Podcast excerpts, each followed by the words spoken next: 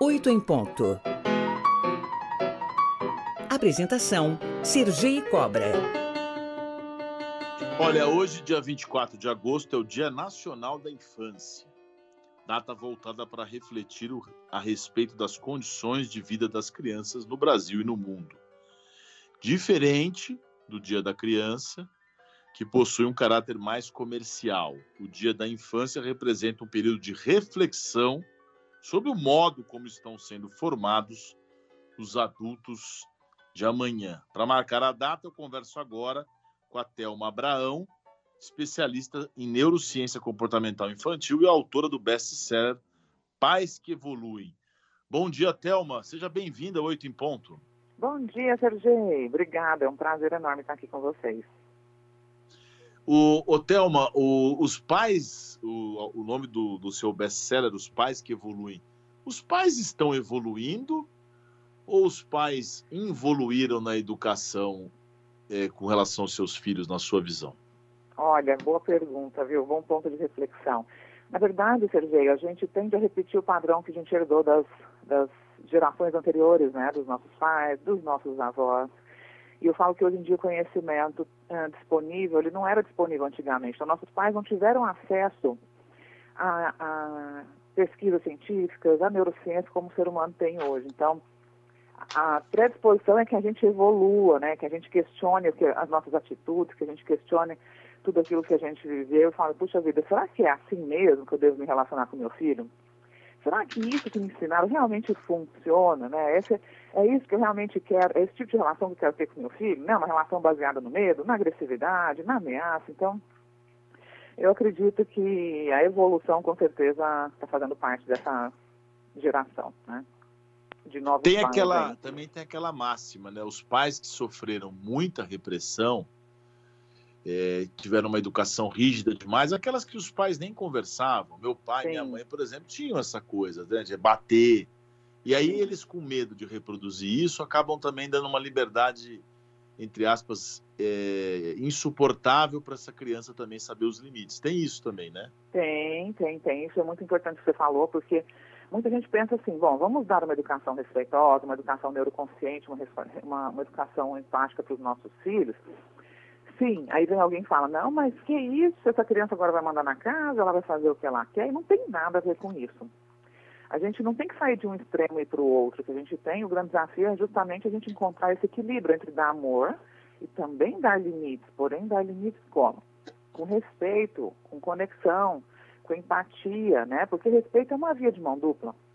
Respeito a gente não Eu perde, compartilhei um vídeo né? seu ontem, Thelma. Eu compartilhei Oi? um vídeo no seu Instagram ontem. Ah em que é, tem uma cena que você reproduz lá do menino tá pintando a parede.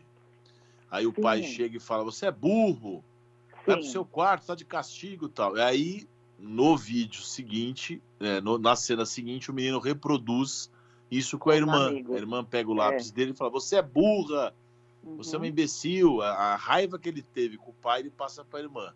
Exatamente. E aí, num outro vídeo, diz assim: se o pai chegasse e falar, você não pode pintar a parede, aí faz, limpa aí essa parede, limpa para você nunca mais fazer isso. Seria mais ou menos isso? Exatamente, porque você já que ele está colocando um limite respeitoso. Vamos supor, a criança ela não tem um cérebro maduro como um adulto para falar: caramba, eu não posso. Se eu, se eu pintar nessa parede, meu pai vai ter que gastar dinheiro para pintar essa parede. A criança não tem esse repertório, né? ela não tem uh, a função cognitiva pronta para pensar sobre esses, esses aspectos que um adulto tem. Então, ela vai lá, pega um giz e, e rabisca. Ela está aprendendo, é um processo de aprendizagem. O pai e a mãe não tem que levar isso lado pessoal, tem que chegar e direcionar. Vamos focar então numa solução. Onde é que você pode usar o seu lápis, o seu giz? Aqui, aqui no papel você pode desenhar, filho. Então vamos aqui nesse canto encher de papel de um monte de lugar onde você pode desenhar, mas na parede não. Então eu estou ensinando a criança. Ela não precisa apanhar por algo que ela não sabia, entende? Por algo que ela não entende. Então, quando eu uso um, desafio, um erro da criança, né, um erro entre aspas, porque isso faz parte natural do desenvolvimento infantil, para ensinar essa criança a pensar, a tomar boas decisões, da próxima vez ela conseguir pensar, puxa, não é aqui, é ali, papai me ensinou. Isso é muito positivo porque está construindo importantes habilidades de vida e também a forma com que ela vai aprender a se relacionar lá fora, na escola, com um amigo, mais tarde no trabalho com o chefe, depois com a namorada, com o namorado, né? Então, o modelo de, da relação entre pai e mãe na infância, é o modelo que a gente vai levar para o mundo. Né? Thelma, me ouve? Eu acho que, infelizmente, eu escutei um barulho que significa que a, que a transmissão da Thelma caiu. Acontece. Eu vou pedir para o Mauri tentar restabelecer a conexão com a Thelma Abraão, que estava dizendo aqui sobre a forma assertiva. Eu ia perguntar para ela: isso é uma forma assertiva de educar? Tem tanta coisa que comporta esse assunto, né? Nós tivemos aquela polêmica da lei das palmadas, como é que pode ter a repreensão de um filho ou não, qual que é o limite, o que, que é bom, o que é ruim. E a Thelma estava contando para nós, é, porque ela é especialista em parent, parent, parentabilidade positiva. Eu ia perguntar para ela como é que funciona e o que, que é uma educação assertiva. Thelma, você me ouve? Estou te ouvindo. Deu uma cortou, caiu aqui, mas eu estou de volta. Você então, conseguiu ouvir que minha que é? resposta? Você que é especialista em parenta, parentabilidade positiva, é, fala um pouco o que, que significa isso e como é que a gente. O que seria positiva? educar de forma assertiva? Você já estava falando, complementa Ah, um pouco tá. mais, por favor. Sim. Bom, na verdade eu cunhei um termo que chama educação neuroconsciente, que é uma educação baseada em neurociências, em estudos da neurociência que já são feitos há mais de 40 anos nos Estados Unidos, onde eu moro, que é onde eu comecei a estudar todo esse assunto. Então, por exemplo, quando você educa uma criança sabendo que uma criança de dois anos não, não tem condição ainda de fazer algo planejado para atacar um pai, né, uma mãe, ou para fazer de propósito, ah, essa criança está fazendo isso de propósito para me atacar. Essa falta de conhecimento em relação ao comportamento infantil faz com que os pais acabem agindo de maneira agressiva, né? Com que eles acabam batendo, respeitando a criança, achando que ela está fazendo aquilo de forma proposital. E nós nascemos com um cérebro extremamente imaturo. Então, durante os primeiros anos de vida, nós somos 100% dominados pela emoção. A gente não tem condição de pensar, de prever a consequência das nossas atitudes. Então, a educação neuroconsciente veio para trazer esse conhecimento básico para os pais, para eles conseguirem ter um relacionamento mais leve, harmonioso e emocionalmente saudável com os próprios filhos, né? E também para trazer recursos e formas de agir que não sejam agressivas, que não, que não firam essa criança, porque hoje é o dia né, nacional da infância. Eu aproveito para reforçar que o que acontece na infância não fica na infância, né, Fergei? Todo mundo lembra da própria infância. A infância é a parte da vida que vai, vai moldar quem você vai ser no futuro. No futuro. Então, é, é, é fundamental que os Sim. pais ah, entendam né, como que eles podem agir para deixar seres humanos com boa autoestima, pessoas respeitosas, empáticas e bem-sucedidas né, nesse mundo. Nós estamos falando assim dos casos é, que não há violência extrema, como por exemplo violência sexual, Uhum. é, violência moral grave, que segundo os dados, isso para quem milita na área criminal como eu sabe, mais de 80% dos casos de violência infantil, de violência contra a mulher em casa, grave. né? Você imagina se uma educação mais severa, uma educação com gritos já impacta a vida da criança, imagina com abuso sexual. Com E isso certeza. precisa ser sabe que- desmistificado, né? Porque eu acho que o Dia da Infância acho que serve para isso também, né, Thelma? Para dizer o seguinte: olha, para com esse discurso de família só. Que a família brasileira, eu falo isso, tá? Sou eu que Uhum. falo isso. A família brasileira, infelizmente, é criminosa. E não é só no Brasil, sabe? Nos Estados Unidos a, ta- a taxa de violência doméstica também é muito alta. E o que acontece é que os casos reportados, na verdade, são a minoria. Então é subestimado. A gente não, não tem certeza né, de quantas crianças realmente são violentadas. E quando a gente fala de violência, não é somente a violência física, né? Mas a violência emocional. O abuso emocional, aquela criança que é ignorada, né? Que não recebe acolhimento, que, não, que, que os pais não validam as emoções. Que, aquela criança que quando comete um erro, o pai bota de castigo não sei quantos dias no quarto. Então, assim, tudo isso configura abuso emocional e, e causa traumas, né? As pessoas falam, ah, que mimimi, geração Nutella. Mas, gente, infelizmente ou felizmente, nós somos uma espécie de mamífero com um cérebro extremamente... é, com uma capacidade cognitiva muito grande, mas que demora muitos anos para amadurecer o nosso cérebro, Sergê. Então, a gente nasce com um cérebro extremamente imaturo e muito dependente dos nossos cuidadores, né? A gente nasce sem falar, sem andar. Então, e até, é- até mesmo as pessoas mais velhas têm, às vezes, têm Aham. dificuldade de negação com os pais, mesmo que tenham apanhado, até de deixar marcas, eles têm aquele sentimento: eu não vou negar o meu pai e minha mãe. Então ah, eu tenho que é achar que isso foi bom. Isso. Não é sobre negar o pai e a mãe, é sobre reconhecer a violência sofrida, né? Falar, puxa vida, sim, eu apanhei, em vez de falar, eu sobrevivi, me fez bem. Não, não precisava ter apanhado para ter aprendido. Eu podia ter sido orientado de outras formas. Porém, meus pais não tinham o conhecimento que eu tenho hoje. Não é sobre culpar esses pais. Eles deram o melhor que podiam com o que sabiam. Mas a gente hoje pode aprender a fazer diferente. A gente pode aprender a educar sem ferir, sem agredir. Então, tem gente que fala, ah, não, eu tive que apanhar. Não, você não precisava, ninguém precisa apanhar para aprender. O nosso cérebro aprende muito melhor na segurança emocional do que no medo, né? Isso não sou eu que estou falando ciência, a neurociência já provou isso há muito tempo.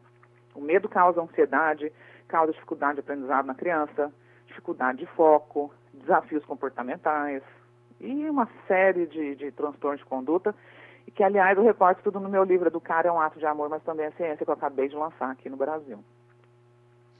Você fala também no seu livro, pegando carona nessa, nessa sua fala, que tem muita gente que fala, ah, mas é mimimi. Isso está muito enraizado na sociedade brasileira.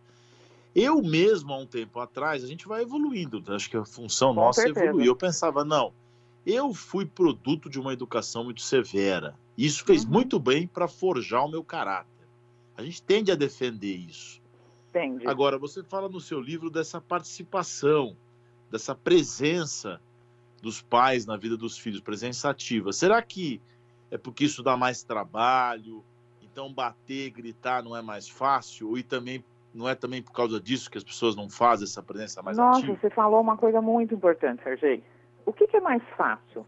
Eu fazer o que eu já sei ou aprender uma nova habilidade? É lógico que é mais fácil fazer ou reproduzir um, um, um comportamento automático, que para mim já é um padrão e que nem exige meu esforço, né? Exige o que? Apenas eu gritar, bater, mandar calar a boca. Quando a gente fala em educar com respeito, eu vou ter que primeiro me educar emocionalmente. Eu vou ter que fazer uma educação emocional comigo que talvez eu não tenha recebido lá atrás. Por quê? A gente aprendeu a reprimir o choro, calar a boca, o que você sente não é importante, não tem que sentir raiva, a criança não tem que querer. E você levou isso para sua vida e depois você reproduz isso com uma criança. Então, dá muito mais trabalho eu me olhar, me questionar, ressignificar aquilo que eu aprendi sobre a minha vida, sobre, meu, sobre uma criança, do que simplesmente bater e mandar ficar quieto, você concorda? Só que o que a gente Concordo. precisa? A gente precisa de habilidades emocionais para ter sucesso na vida. Eu preciso de habilidades emocionais para me relacionar bem no trabalho. Eu preciso ter controle emocional para ter sucesso no meu casamento. Então, quando a gente fala de infância, a gente não fala só de relações pais e filhos, a gente fala de uma vida adulta inteira, inclusive de saúde emocional, de saúde mental e de saúde física. Porque depressão, né, muitas doenças crônicas vêm de experiências adversas vividas na infância. E tudo isso eu aprofundo no meu livro, eu trago dados científicos, eu trago pesquisas, né? Então, assim, é, esse conhecimento ele é realmente muito transformador e é uma grande oportunidade para a gente parar, se olhar e se questionar, né? Quem é que precisa mudar nessa relação? Será que realmente são as crianças ou são os adultos, né? Os condutores e os treinadores dessa família? Olha, Thelma, esse assunto é tão importante, tão fundamental, essa, esses valores essa influência que a gente recebe dos nossos pais, não é à toa que tanta gente faz terapia, Exatamente. tanta gente precisa de, né, de, de estudo. Até quem teve uma educação, digamos, quase que perfeita, acaba tendo consequências. Né? A é, vida é, são consequências. Né? A perfeição não existe. É. Todos nós enfrentamos desafios, né? Em maior ou menor grau. Isso faz parte da vida e está tudo certo. Eu acho que o importante é a gente ter a oportunidade de se questionar, né, Sergei? De falar, será é. mesmo? que eu apanhei foi bom para mim, né? Será que não tenho nenhuma sequela? Será qual, qual é a qualidade dos meus relacionamentos? O quanto eu acredito que eu mereço o melhor da vida? O quanto eu sou próspero? Né? A gente vê quantas pessoas se sabotam nos relacionamentos, no trabalho, vivem em, em relações tóxicas, em relações de dor, e achando que isso é que isso é ser feliz. Por quê? Lá na infância esse era o modelo de felicidade, né? O pai batia é e falava, eu te amo, eu te bato porque eu te amo. Depois você procura é. um marido que te bate porque diz que te ama. Então, assim, essa confusão toda começa lá, lá muito, lá no início da vida, né? Então... Mas eu ia falando, Thelma, porque eu quero convidá-la para uma próxima. Nosso tempo, infelizmente, acabou. Tá a ótimo, Thelma obrigada. Abra... A Thelma Abraão, especialista em neurociência comportamental infantil e autora do best-seller Pais que Evoluem. Fica aqui um convite para uma próxima, Thelma. Muito obrigado pela sua entrevista. Obrigada a você. Um abraço.